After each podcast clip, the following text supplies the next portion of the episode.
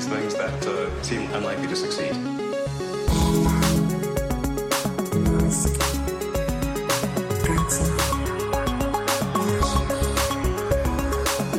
Bueno, otro episodio denso. Río por no llorar, eh. reure. Elon, ya basta. Ya basta. No, es que, o sea, esta semana ha sido. Además que nos empiezan a llamar para hablar de Elon. Es que Elon está ahora mismo en, en todos los informativos. ya contaremos, ya contaremos. En fin, esto con Jack Dorsey no pasaba. que me lo han dicho por ahí en Telegram, ¿no?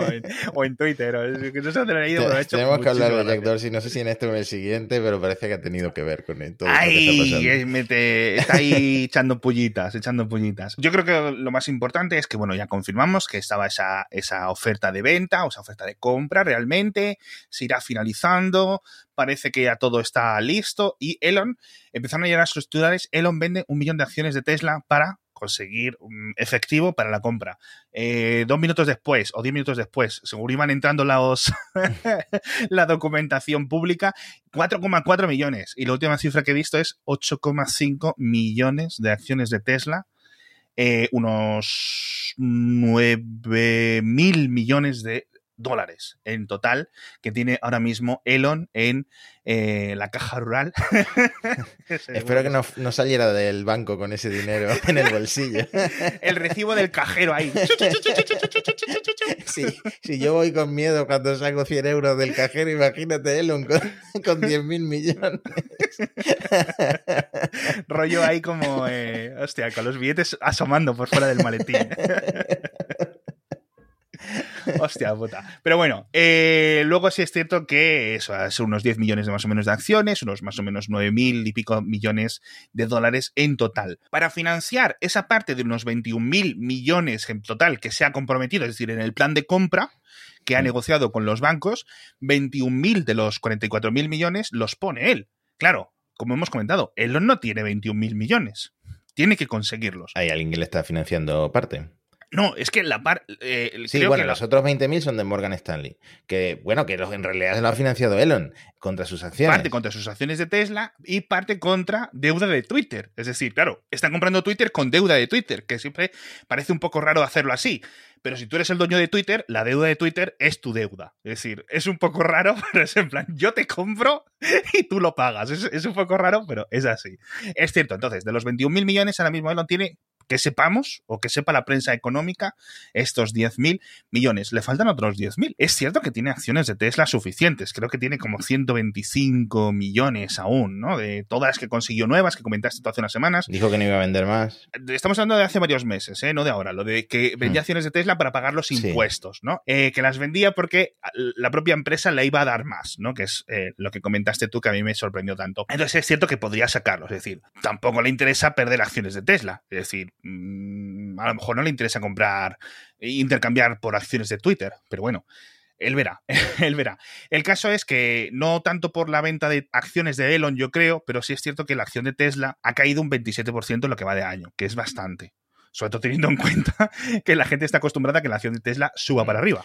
En vez pues esto puede ser por dos motivos. Primero, porque Elon ha vendido un chorrón de acciones y por otro lado, porque Elon ahora va a dividir su tiempo entre Tesla, SpaceX, Boring, Neuralink y Twitter, que es un dolor de cabeza y un grano en el culo es que, impresionante. Y es que yo sigo, es que sigo como estupefacto. Es que no me esperaba que él se metiera en este lío, la verdad. Es un absoluto marrón. Y yo, sinceramente, yo creo que él no va a estar, obviamente, en el día a día, de, la misma forma. Irá cambiando, cosas así, pero igual que él no está en el día a día de Boring mm. Company, ¿sabes a lo que me refiero? Es decir, tiene ahí un CEO, eh, un, un, un cargo ejecutivo etcétera, y ya está. Yo creo que Twitter, en el mejor de los casos, estará con este tipo de, administración o de, eso. Despedir a la Junta, eh, obviamente, despedir a un montón de los ejecutivos, porque claro, eh, yo creo que estamos todos de acuerdo. Eh, Twitter durante los últimos años ha sido un desastre de empresa. Hmm. Hay que despedir a la gente, a los jefes que son los responsables de que Twitter no haya ejecutado bien, ¿no? Entonces se cargará un montón de gente, para Gagrawal hmm. se irá seguramente. con eh, muchísimo, dinero, porque va a cobrar de golpe todos los bonuses y todo el sueldo de un año, se va con 40 millones de dólares. Claro, más las pocas acciones que él tenga, si las, se las mm. venda Elon, pues, pues eso. Así que no sabemos. No sabemos si el resto de los 21 mil millones saldrán de otras inversiones, porque Elon también sabemos que tiene Dogecoin, eh, Dogecoin, sabemos que tiene. ¿Qué más tiene? Bitcoin, y, Bitcoin, tenía Ethereum. Ethereum, ¿no? Con lo cual no sabemos lo que tiene por ahí. A lo mejor está vendiéndolas por ahí por el otro lado y no estamos viendo esos movimientos, aunque a lo mejor algún día se les identifican cuáles son las carteras de Elon Musk, las billeteras digitales de estas criptomonedas y empezamos a ver cosas eh, interesantes por ahí, con lo cual la gente que sabe de esto y las agencias de, especializadas seguramente anden mirándolo. Así que a lo mejor los tiene ya en total, pero bueno, tiene que tenerlo. Eh, lo que sí que lleva es una semana siendo un bocazas en Twitter y es quizás, eh, más bocazas de lo que acostumbra o de sus épocas malas esas de 2018, ¿no crees? Por lo menos ideológicamente se está situando escorado a la derecha y escorado a la alt-right casi, ¿no? Sí, está un poco raro, está un poco raro. La verdad que no se le puede decir que esté siendo moderado, que esté siendo un conservador simple, en el caso de que se identifique como eso, que quiera aparentar eso, etcétera. Eh, o un republicano tradicional, pero bueno, no queremos hablar tampoco de política porque es que yo, eh, pues eso, no es, no es un podcast de eso. Lo que sí es curioso, Matías, y yo no lo sabía, no lo comentamos la semana pasada, es que en el contrato firmado en la tentativa, el memorándum, hasta que se cierre todo este proceso, ninguna de las dos partes, ni Elon Musk ni Twitter, pueden digamos, echarse mierda el uno al otro. Una cosa que Elon no se sabe si lo está cumpliendo a rajatabla. Entonces, claro, hipótesis por ahí. Elon está echando mierda para que Twitter les diga, pero ¿de qué vas? Sí. ¿Pero de qué de hecho, la teoría de Reuters que sacó un titular, Elon probablemente no va a vender, eh, no va a comprar Twitter es esa, que está haciendo presión para que el acuerdo se caiga por parte de Twitter. Porque, ¿qué pasa? Si se cae, tiene que poner mil millones de dólares o el propio Musk o Twitter. Es decir, el que rompa el contrato le tiene que pagar al otro mil millones de dólares. Hostia, tío, esto no, es, no es moco de pavo, ¿eh? Hostia. Pero no, ya si ha vendido tantas, tantas acciones de Tesla, yo creo que sigue para adelante. Muchos esperaban que este fuera el troleo de la historia de Elon Musk y que al final se echara para atrás incluso pagando los mil millones de dólares, pero está todo un poco ya listo para, para hacer la transacción. Sí, yo creo que, o sea, Quiero decir, que me espero cualquier cosa, sinceramente. si algo hemos aprendido en este podcast es a no esperar el cauce de los elementos normales, ¿no? Esperemos que, cualquier cosa, cualquier cosa puede ocurrir con este señor.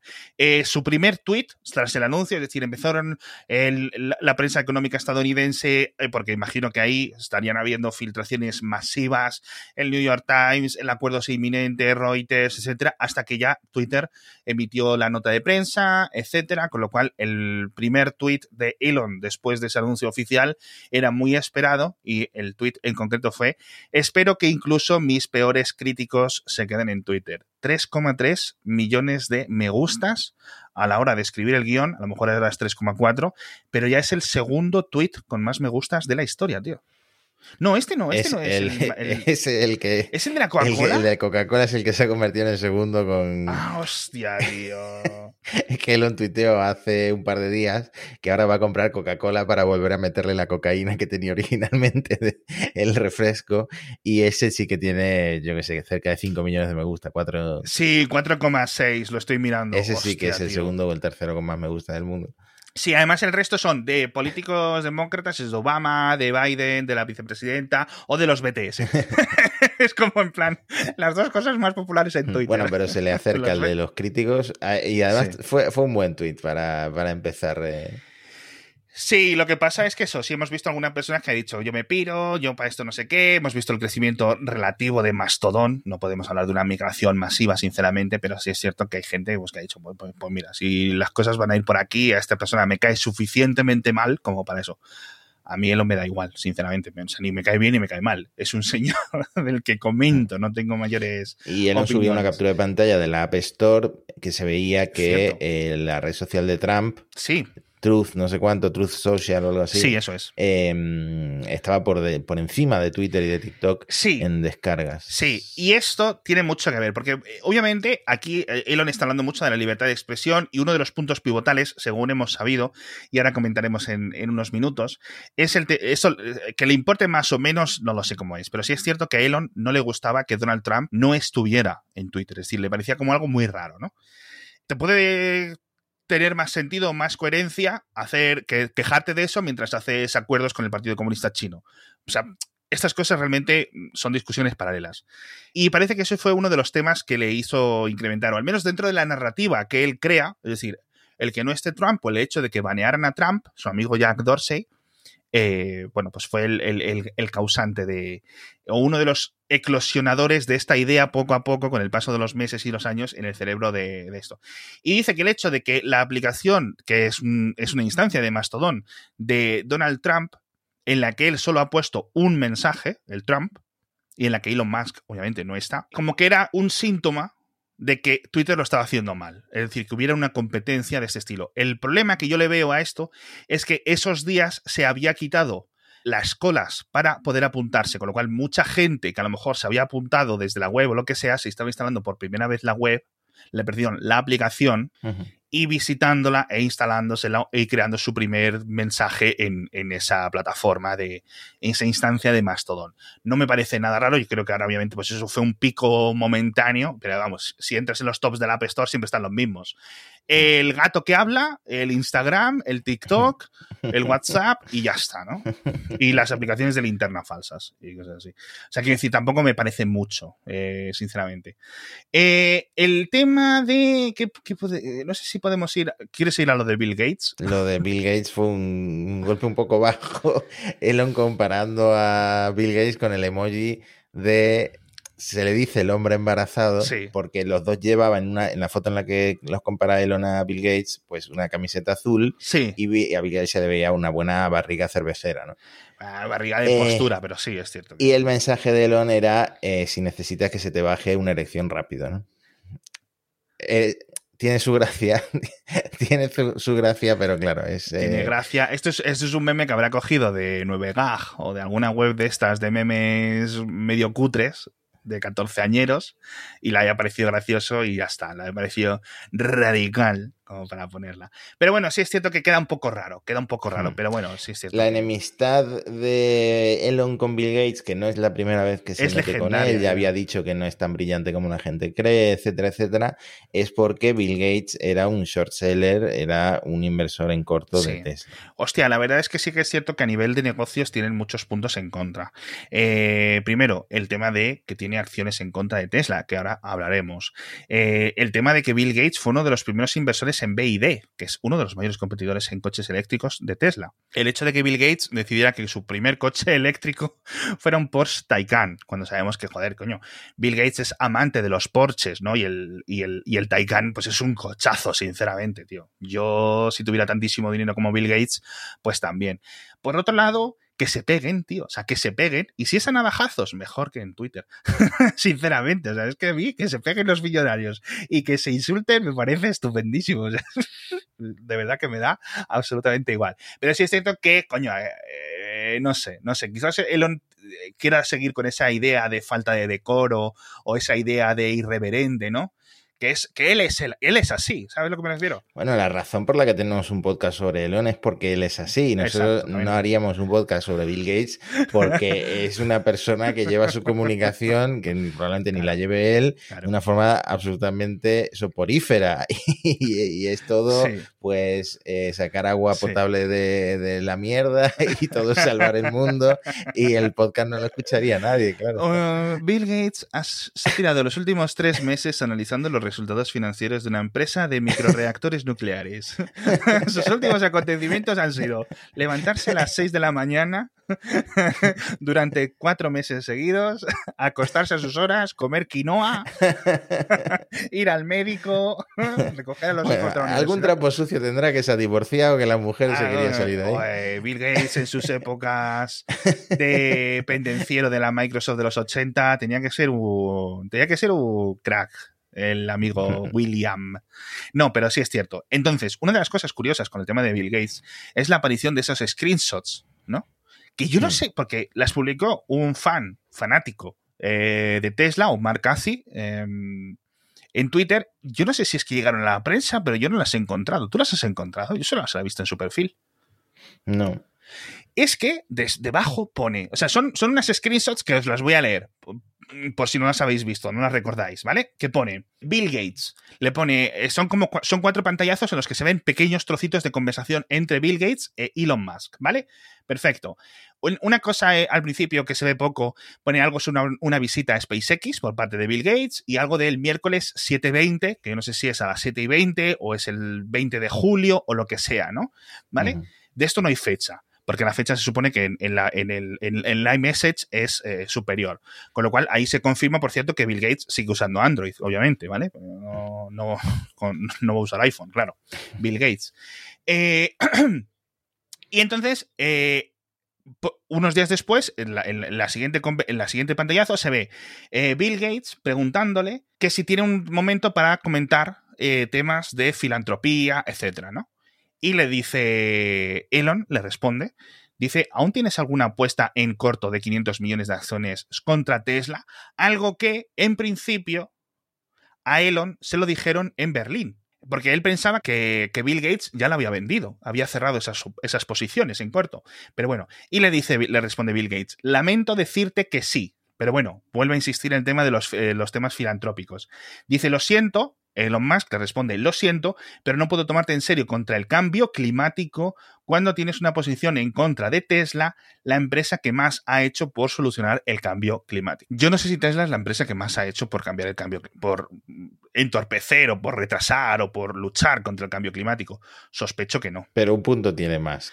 Tiene, tiene un poco de sentido, tiene un poco de sentido. Es cierto que de todas las posiciones en corto que puedes tener en la bolsa, sea Tesla. Es cierto. Es cierto. Podemos discutir que si una empresa que se dedica a los autobuses eléctricos, que si una empresa que ha hecho una revolución en eh, la limpieza de metanos, cosas así. Hay, ¿Sabes? Captura de CO2 en las fábricas. Es decir, hay un montón de empresas y un montón de innovaciones que poco a poco han hecho muchísimo. Sí es cierto que eh, a lo mejor alguien que ha encontrado una, fórmula química para reducir eh, las emisiones de CO2 en el procesamiento del cemento en los años 70, ha hecho mucho más que Elon, obviamente, ¿no? Pero, pero bueno, es cierto. Joder, todas las cosas que tienes para invertir en contra, contra Tesla. Encima que parece que todos los inversores en corto, al menos los dos últimos años, se han comido los, los mocos. Bueno, que eh, invertir en corto es eh, lo más ambicioso que puedes hacer porque es jugar en contra de una empresa para, ganar más dinero. ¿no? Exacto. Y le dice Elon Musk al chico que había puesto las screenshots.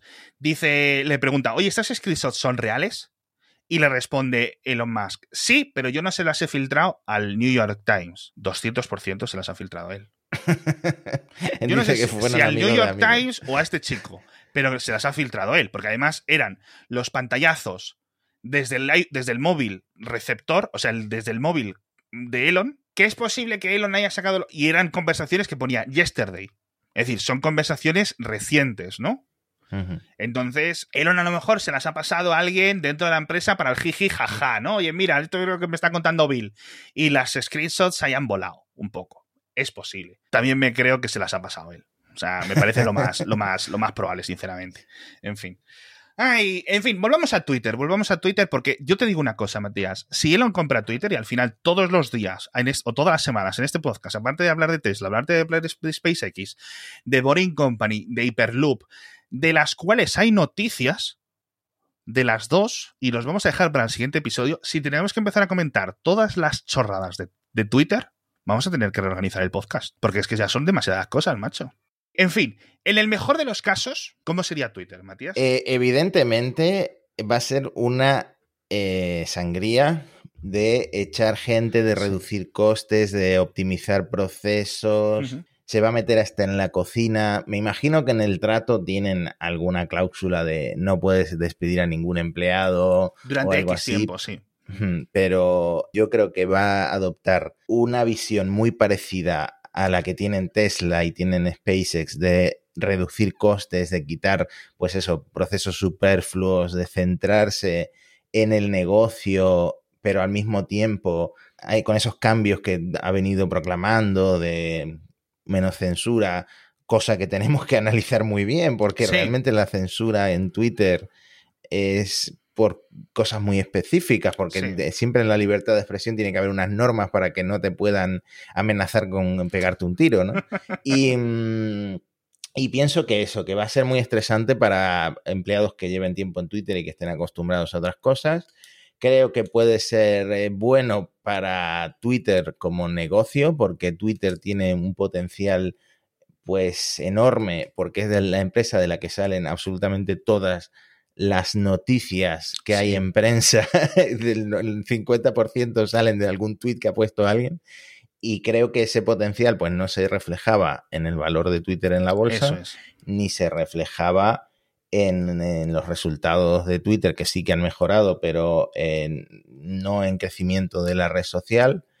Y es cierto que también hay gente, ¿por qué no decirlo? Mm, también hay gente que no se siente a gusto en Twitter, que no sé, se siente eh, censurado, pues habrá gente que sienta que esto va a cambiar, que no de verdad que no lo creo, porque en cada país van a tener que funcionar dentro de las normas, porque lo, lo, ha dicho el propio Elon, con libertad de expresión me refiero a lo que esté acotado dentro de las leyes de cada país. Claro. Entonces, en esto no creo que cambie muchas cosas, pero habrá gente que sienta que sí, que es una red más abierta y en la que se sienta más integrado.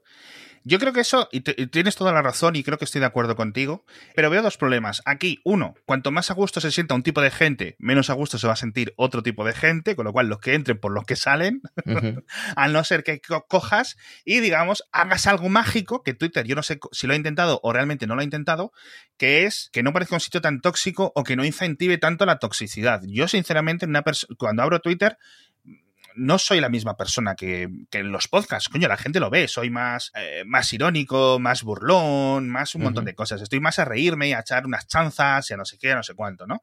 Eh, eso sí es cierto. Es decir, eso te afecta. Cómo está diseñada una, red social, una plataforma digital, te afecta. Entonces vamos a ver cómo cambia la cosa. Por otra parte, el tema de los famosos, se quejaba Elon Musk. Es que Katy Perry, es que Obama, es que no sé quién, es que toda la gente con millones y millones de followers, pues porque si lo único que ven cuando le responden es insultos, chorrada, no sé qué, no sé cuánto, pues ¿para qué voy a abrir Twitter? Pues sinceramente, ¿no?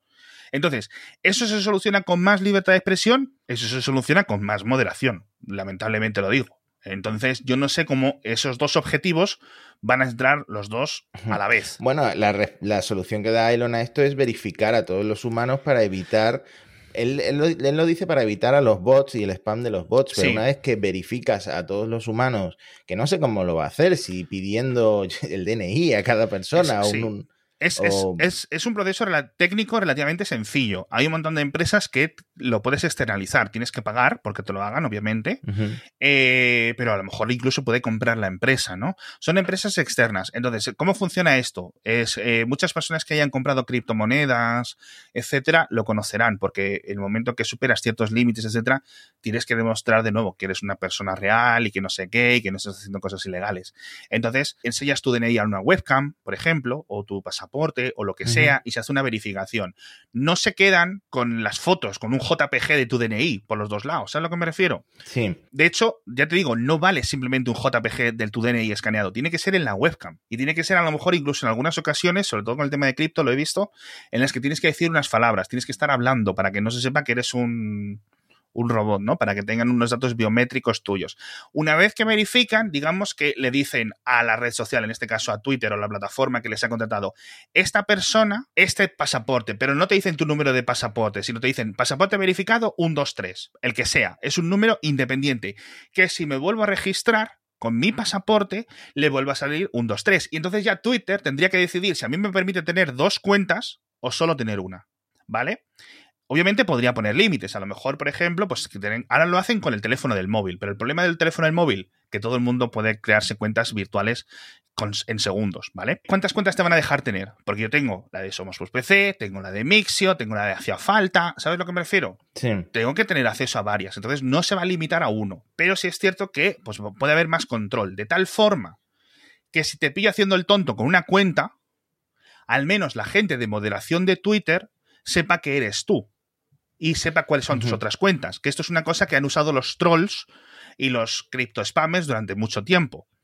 que es tengo una cuenta principal y 200 secundarias en las que meto mierda, en las que hago no sé, no sé Y eso no hace falta obligarte a verificar la cuenta, porque tú, por ejemplo, en Twitch, eh, muchos streamers ponen el chat en modo verificado y solo puede escribirle la gente que está verificada con su mm. teléfono móvil y tal. Pues en Twitter lo que puede pasar es que tú te puedas poner un filtro de que tus menciones solo te llegue de gente verificada. Entonces te evitas multicuentas, te evitas pues... Eh, ese tipo de cosas, incluso bots de spam, que es lo que más le molesta a Elon porque es una cosa que sufre personalmente mucho. Eso es, que, que puedan seguir existiendo, pero mm. nadie los va a ver, con lo cual pues se desincentiva esa creación, ¿vale? Entonces vamos a ver cómo funciona esto. También te digo, Twitter ha tenido 10 años o 15 años para hacerlo y no han querido hacerlo. Esto sí es cierto que es una crítica muy clara hacia Twitter. Lo decíamos al principio, han ejecutado muy mal, muy mal. Un montón de cosas que la gente no quería usar la aplicación oficial de Twitter porque decía que era una mierda, porque no sé qué, porque no sé cuánto, tío, constantemente. O sea, lo que no puedes tener es una plataforma digital tan guay que la gente sea capaz de pagar no sé cuánto dinero al año por usar Tweetbot. ¿Sabes? O sea, es que te tiene que decir algo de tu modelo de negocio. Sinceramente, de lo malo que lo estás, de lo mal que lo estás haciendo. Ahora se están haciendo cosas buenas. Entonces, ¿qué es lo que ha pasado? Al igual que Facebook, al igual que todo el mundo, han implementado cosas para que veas tweets más polémicos, más que te entretengan más, que te enfaden más, que te hagan reír más, etcétera, constantemente, para mantenerte más horas pegado al Twitter. En vez de darle a los usuarios, muchos los que querían era que me dejes ver las cosas normales, las cosas que yo quiero, ¿no? Siempre están con las recomendaciones y tal, porque eso al final activa el, uso. Entonces, a lo mejor estas medidas que propone Elon lo que hacen es que caiga el número de usuarios activos, bien porque algunos son falsos o bien porque otras personas pues, no se sienten tan seguras o lo que sea. O por otra parte, el efecto contrario, o que se, se contrarreste con la gente que le guste esa nueva visión de Twitter, hmm. en la que yo creo Ojo que, ahora Twitter, que no va a ser una empresa cotizada en bolsa, pues eso de los resultados financieros, mira que no estamos creciendo en usuarios, pues ya no va a afectar tanto al funcionamiento de la empresa. El algoritmo, lo de publicar el algoritmo, eh, esto es una cosa que Elon ha dicho que yo no sé. Eh, bueno, hay gente que lo defiende, hay gente que, que, no. Se ha hablado incluso de temas de seguridad, por el, lo de la seguridad por obscuridad, no sé cómo se dice en español, que no, se supone que no, no, está bien hacer, hacerlas así las cosas. Sí. Em, pero es que ni siquiera sé a qué algoritmo se refiere Elon, porque me imagino que es el, de, el que te ordena el feed de lo que ves tú. Es que hay muchísimos algoritmos, es decir, hay un montón de procesos en Twitter que organizan cómo funciona y las cosas que te enseñan y las cosas que haces y tal. Entonces, por ejemplo, que tú escribes te voy a matar cabrón hay algoritmos que detectan ese tipo de palabras. Eh, hay algoritmos que te permiten decidir si, que deciden si una persona que te ha enviado un mensaje privado va, te llega la notificación o te llegan las mm, notificaciones estas ocultas de no sé qué. ¿Qué tweets merecen la pena? ¿Cuáles merecen la pena ocultar? ¿Sabes? Debajo de las respuestas porque no aportan nada, etcétera. Las, recomendaciones. Lo, típico esto que te aparece, tweet recomendado de ciencia y a saber qué cosa es, ¿no? Todas esas cosas, todo eso son diferentes algoritmos. El, el algoritmo de búsqueda, el algoritmo de recomendación cuando te registras, un montón de cosas. No hay un. Que eso además tendrá muchas cajas negras de aprendizaje automático que Exacto. en abierto no te servirá para nada. Muy bien, muy bien, muy bien esa observación porque sí es cierto, sí es cierto. Por otra parte, cuanto más lo liberes, la gente que literalmente su trabajo es engañar y superar esos algoritmos, una vez que vea, va a poder mejorar sus técnicas de creación de bots.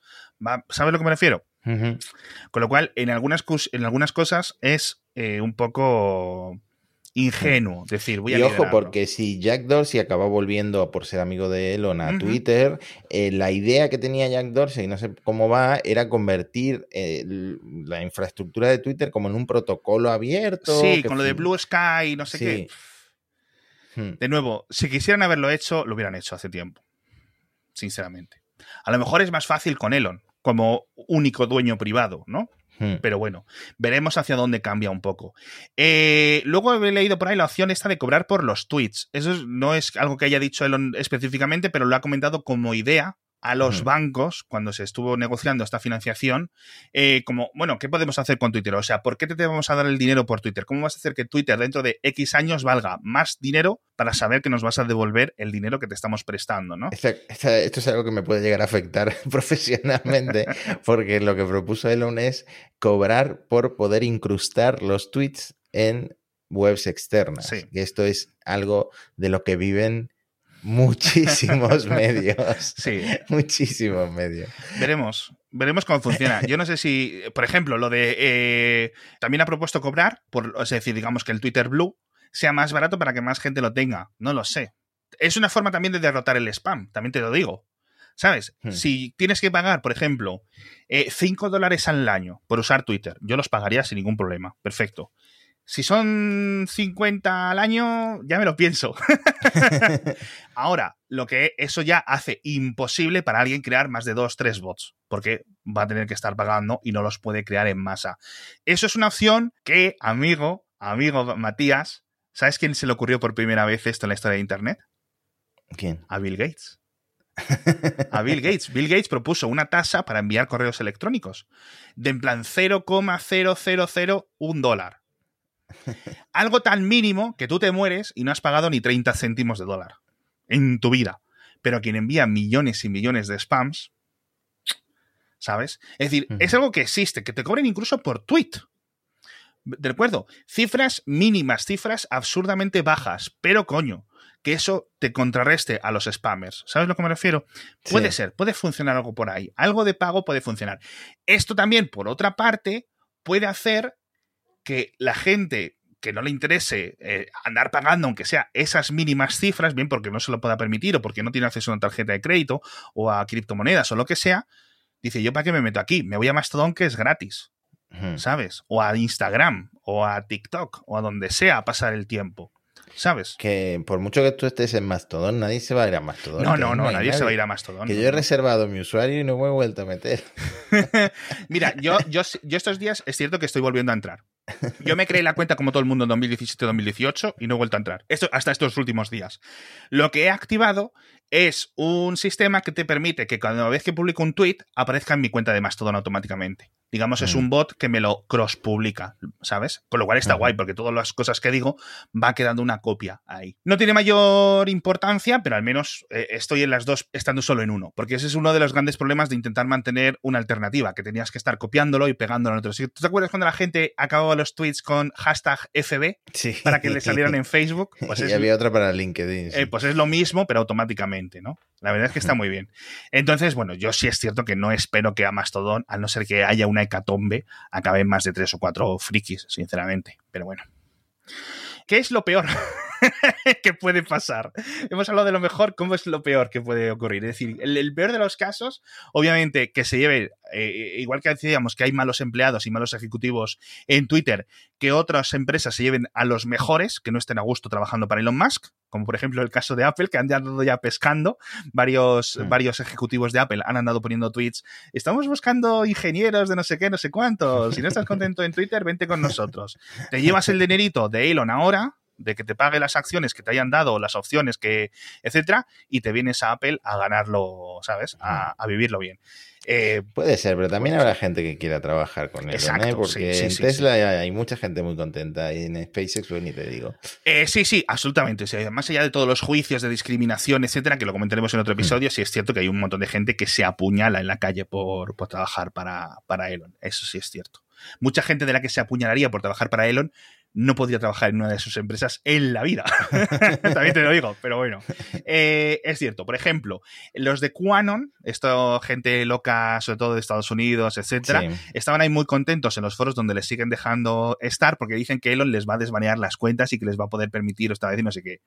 Y dicen, los una, una frase que, que me, ha, hecho mucha gracia, que he leído, dice, los globalistas, los globalistas no van a poder ocultar la verdad. ¿Tú qué te piensas que son los bancos que van a comprar Twitter? ¿Y quién te piensas que es el hombre más rico del mundo? ¿Te piensas que es un globalista o te piensas que es un antisistema? Porque quiero decir, Elon Musk es el sistema. El sistema financiero, el sistema tecnológico, todo. Todo lo que represente tanto para bien para mal es este señor. Te puede gustar más o te puede gustar menos, pero las manos, las marionetas que controlan el sistema, no sé qué, quiero decir, ¿quién más que Elon ahora mismo, no? Es decir, no, no, no, le veo tan diferente eh, de un Bill Gates o de un Jeff Bezos o de otras cosas así. Eh, con lo cual me hace mucha gracia, pero bueno, también es cierto que la gente de QAnon no suele ser muy brillante a nivel mental. Así que yo entiendo que eso no. Una de las cosas malas, que volvieran los, los QAnon locos, etc. Vale. Eh, las marcas, que vean que todo es súper tóxico y no quieren estar con sus tweets, no quieren estar pagando millones o el dinero que paguen para que sus tweets y sus mensajes y sus vídeos aparezcan al lado de estas cosas. Bueno, Elon dijo que lo ideal sería quitar la publicidad para que las marcas no pudieran influir en el funcionamiento de, Eso de es. la empresa. Podría, podría combinarse con el tema de ese de los pagos extra, pero sería una transición muy difícil. De todas formas, es una transición que se hace mucho mejor siendo una empresa privada que tienes más paciencia para hacer las cosas que siendo una empresa cotizada. Con lo cual, a por ahí quizás vayan las dos cosas.